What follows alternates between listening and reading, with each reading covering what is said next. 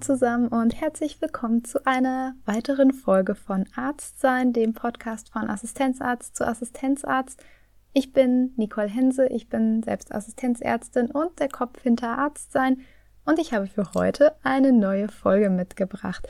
Die hat ein etwas anderes Thema, sage ich mal, denn heute soll es darum gehen, wie ich für mich eine Abteilung beim Berufsstart aussuche bzw. finde oder wie ich beim Klinikwechsel vorgehen kann, welche Fragen kann ich beantworten, dass ich für mich eine tolle neue Abteilung finde. Das, was wir heute besprechen, beziehungsweise das, was ich euch heute vorstellen möchte, darum geht es eigentlich um verschiedene Gebiete, Bereiche, mit der man eine Abteilung hm, beurteilen kann. Und ähm, ich möchte euch da ein paar Fragen mit an die Hand geben. Das Ganze gibt es inhaltlich noch einmal als E-Book zum Download auf meiner Website arztsein.com. Da findet ihr das, wie gesagt, einmal, dass ihr es als PDF runterladen könnt und weiter verwenden könnt. Ich werde nämlich heute nicht auf jede einzelne Frage eingehen. Das würde, glaube ich, den Rahmen ein bisschen sprengen. Ähm, es geht eher darum, dass ihr heute ein Gefühl dafür bekommt. Das Tolle ist, dass die Fragen, die ähm, ich vorstellen möchte, auch sehr gut dazu möglich sind, euch auf ein Mitarbeitergespräch beispielsweise mit vorzubereiten. Natürlich nicht vollends, weil das, denke ich, ist nochmal ein etwas ähm, anderes, ein weiteres Thema. Aber vielleicht ähm, bekommt ihr ein paar Gedankenanstöße mit dazu, die euch helfen können. Insofern wünsche ich euch ganz viel Spaß bei der heutigen Folge und ja, wie immer würde ich euch ähm, bitten, wenn euch der Podcast gefällt, mir eine Bewertung bei iTunes zu hinterlassen, damit auch andere den Podcast finden können und ja, so hättet ihr eine Möglichkeit, mir einmal Danke zu sagen. Ich würde mich sehr darüber freuen.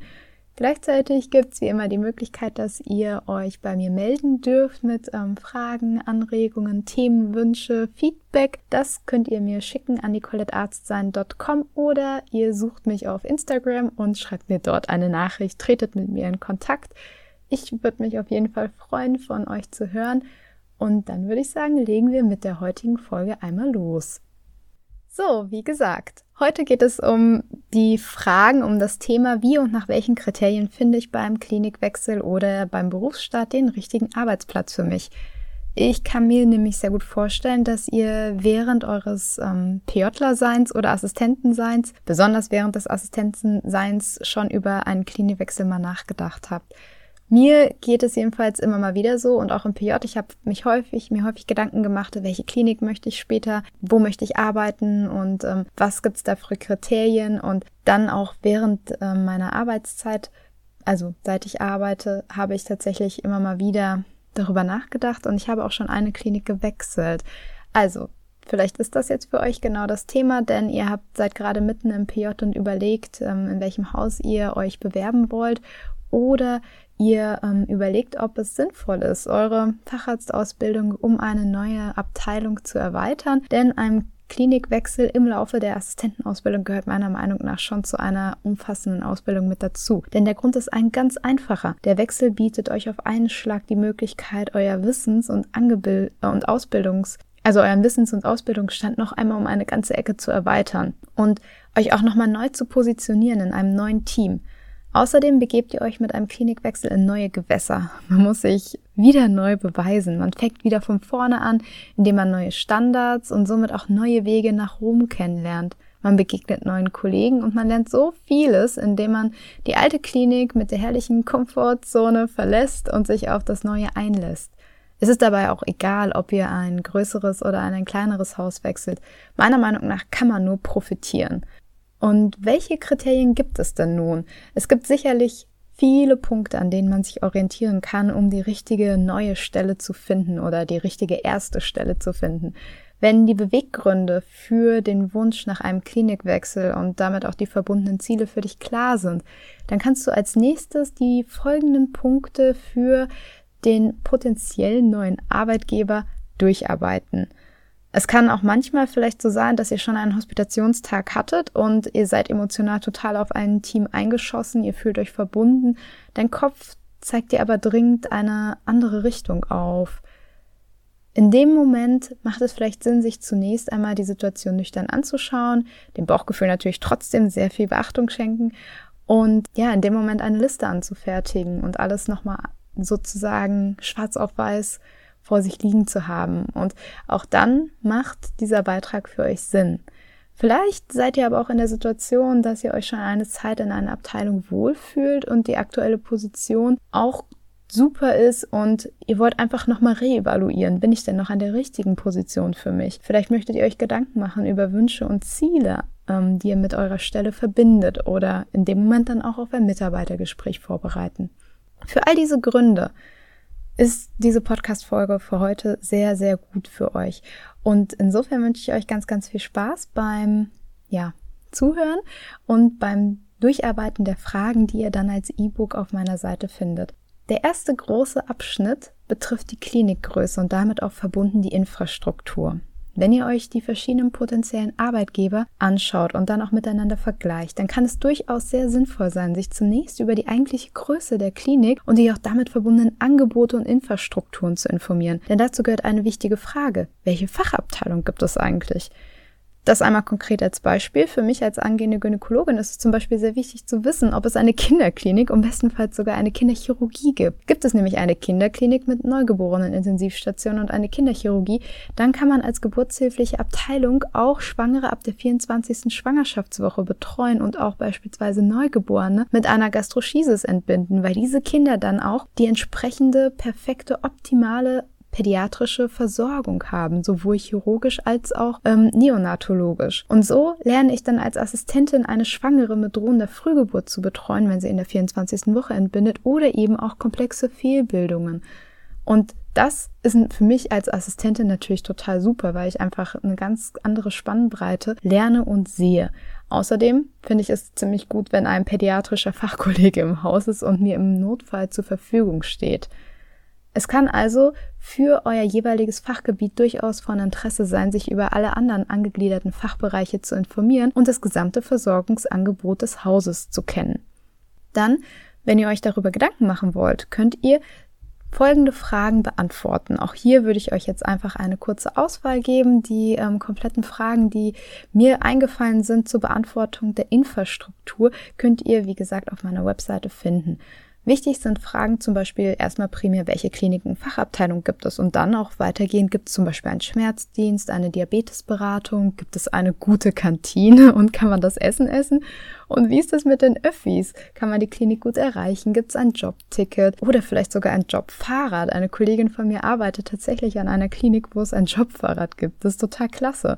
Und dann damit natürlich auch verbunden, wie ist es ähm, mit Lage und Anfahrt? Muss man weit pendeln oder nochmal ein ganz anderes Thema zum, ähm, anderer Punkt zum Thema Infrastruktur ist, wie weit ist, ist die Abteilung, die Klinik mit dem Thema Digitalisierung? Wie ist die technische Ausstattung? Gibt es noch Papierakten? Und wie modern, und der Begriff modern ist jetzt natürlich weit gefasst, sowohl räumlich als auch technisch, als auch vielleicht, was die zwischenmenschliche Arbeit angeht. Ja, wie modern ist da diese Klinik?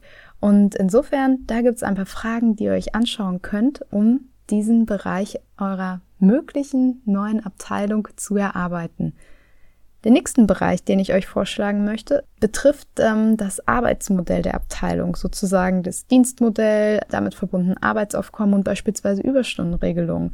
Denn ich finde es wichtig, sehr, sehr wichtig zu wissen, wie die Arbeitsstruktur und das damit verbundene Dienstmodell verbunden ist. Denn das Thema ist offensichtlich wichtig, da eure Freizeit zu 100 Prozent damit reguliert ist. Ihr solltet mehr als einen Gedanken an diese Fragen richten, da ein guter Arbeitsschutz mit einem vernünftigen Dienstmodell bei guter Personaldecke eben eng mit eurer Erholung und auch somit mit eurer Gesundheit und auch mit eurer Motivation zusammenhängt. Für mich war es da zum Beispiel sehr, sehr wichtig, in ein Haus ohne 24-Stunden-Dienste zu wechseln, auch wenn ich dafür leider inhaltliche und auch finanzielle Abstriche machen musste.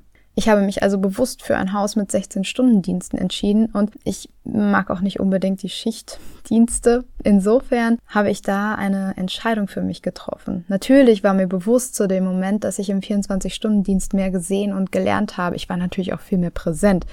Folglich habe ich auch mehr Geld verdient.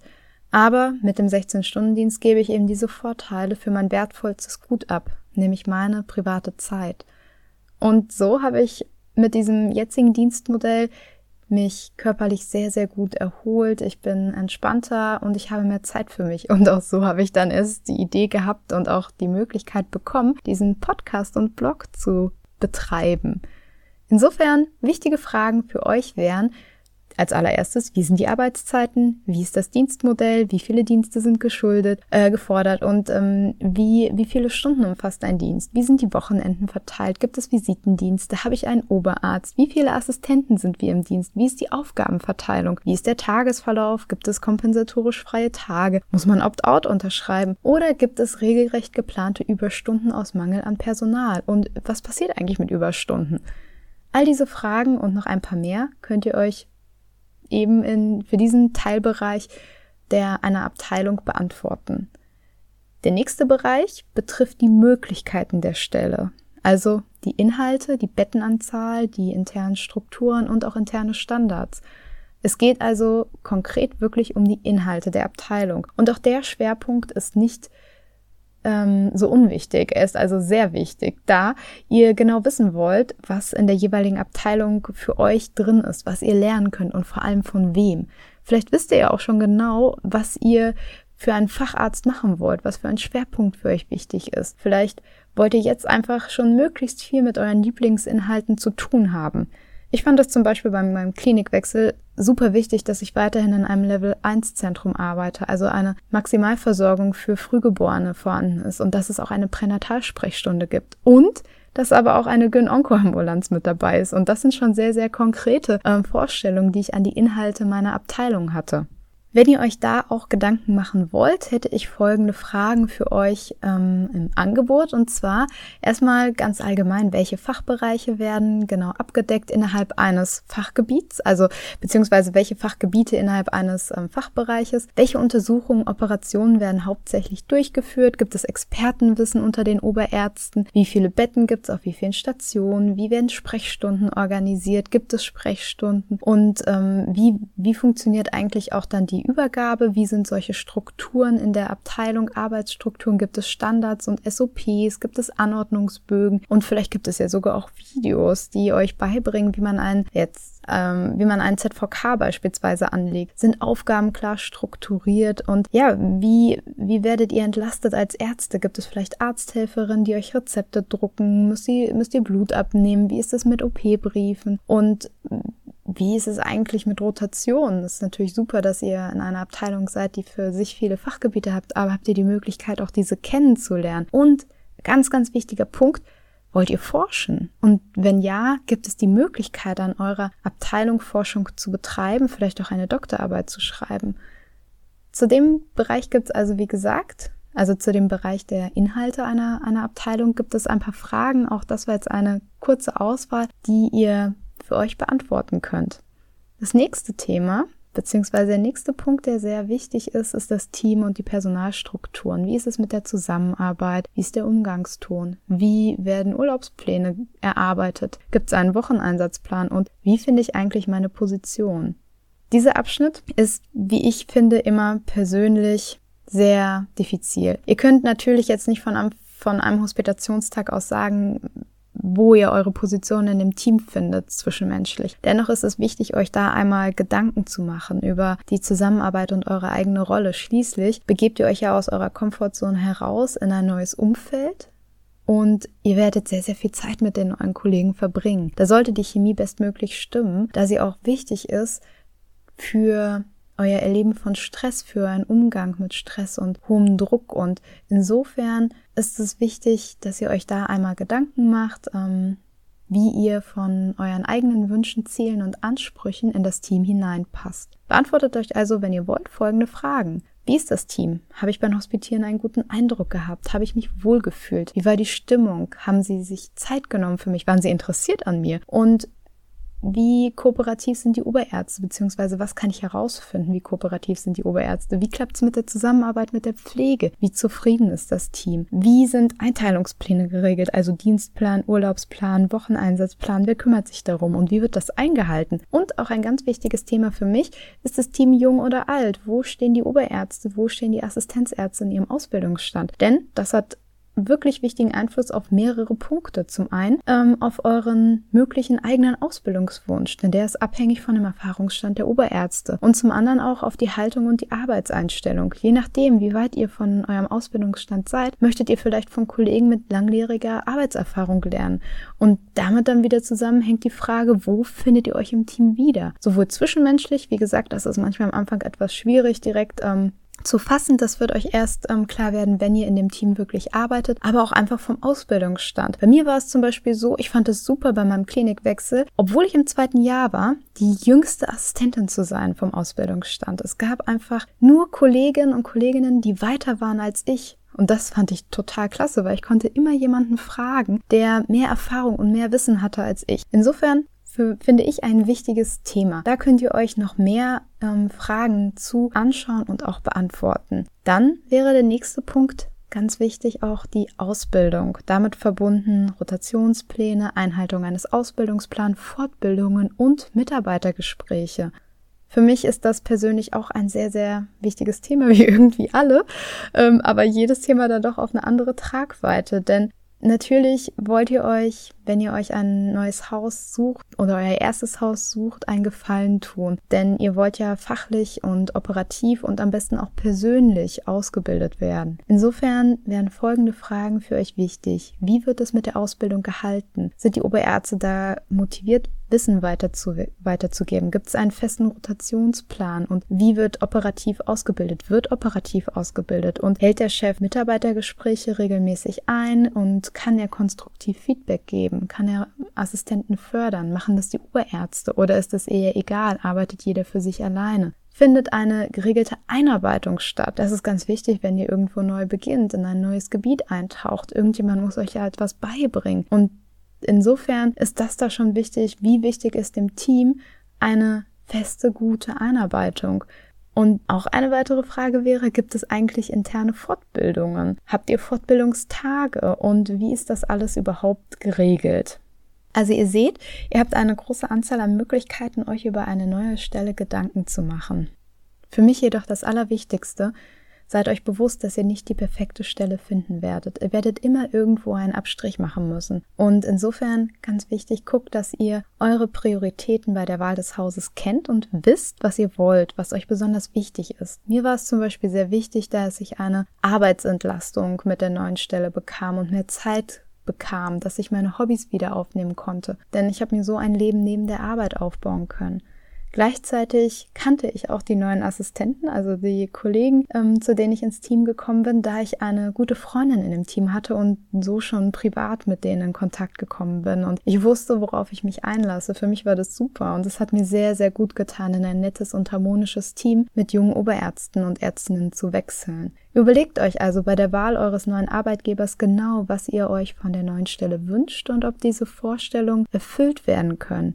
Und wenn ihr dann ein gutes Gefühl habt und euer Kopf nach der Beantwortung von den vorgeschlagenen Fragen einverstanden ist, dann kann das große Abenteuer in einer Klinik losgehen. Natürlich könnt ihr diese Ideen und Fragen, wie gesagt, auch nutzen, um die eigene Klinik zu erneut zu beurteilen und zu überprüfen, ob ihr euch weiterhin am richtigen Ort befindet. Ich wünsche euch auf jeden Fall ganz viel Spaß und ja, Spaß in Anführungszeichen, aber ich wünsche euch ganz viel Erfolg beim Klinikwechsel und damit dem verbundenen Lernen und Wachsen zu mehr Arzt sein. Falls euch dann doch noch ein wichtiger Punkt bei der Wahl eines Arbeitgebers einfällt, den ich vergessen habe, dann gebt mir doch bitte Bescheid, sodass ich gegebenenfalls noch weiter ergänzen kann. Ich warte immer auf Feedback, das ihr mir gerne über Instagram, da heiße ich Arztsein, oder per Mail an nicolettarztsein.com schicken dürft. Herzlichen Dank dafür. Insofern bis ganz, ganz bald und viel Spaß beim Downloaden des E-Books auf der Seite arztsein.com. Habt ein, ja, eine gute Woche. Tschüss.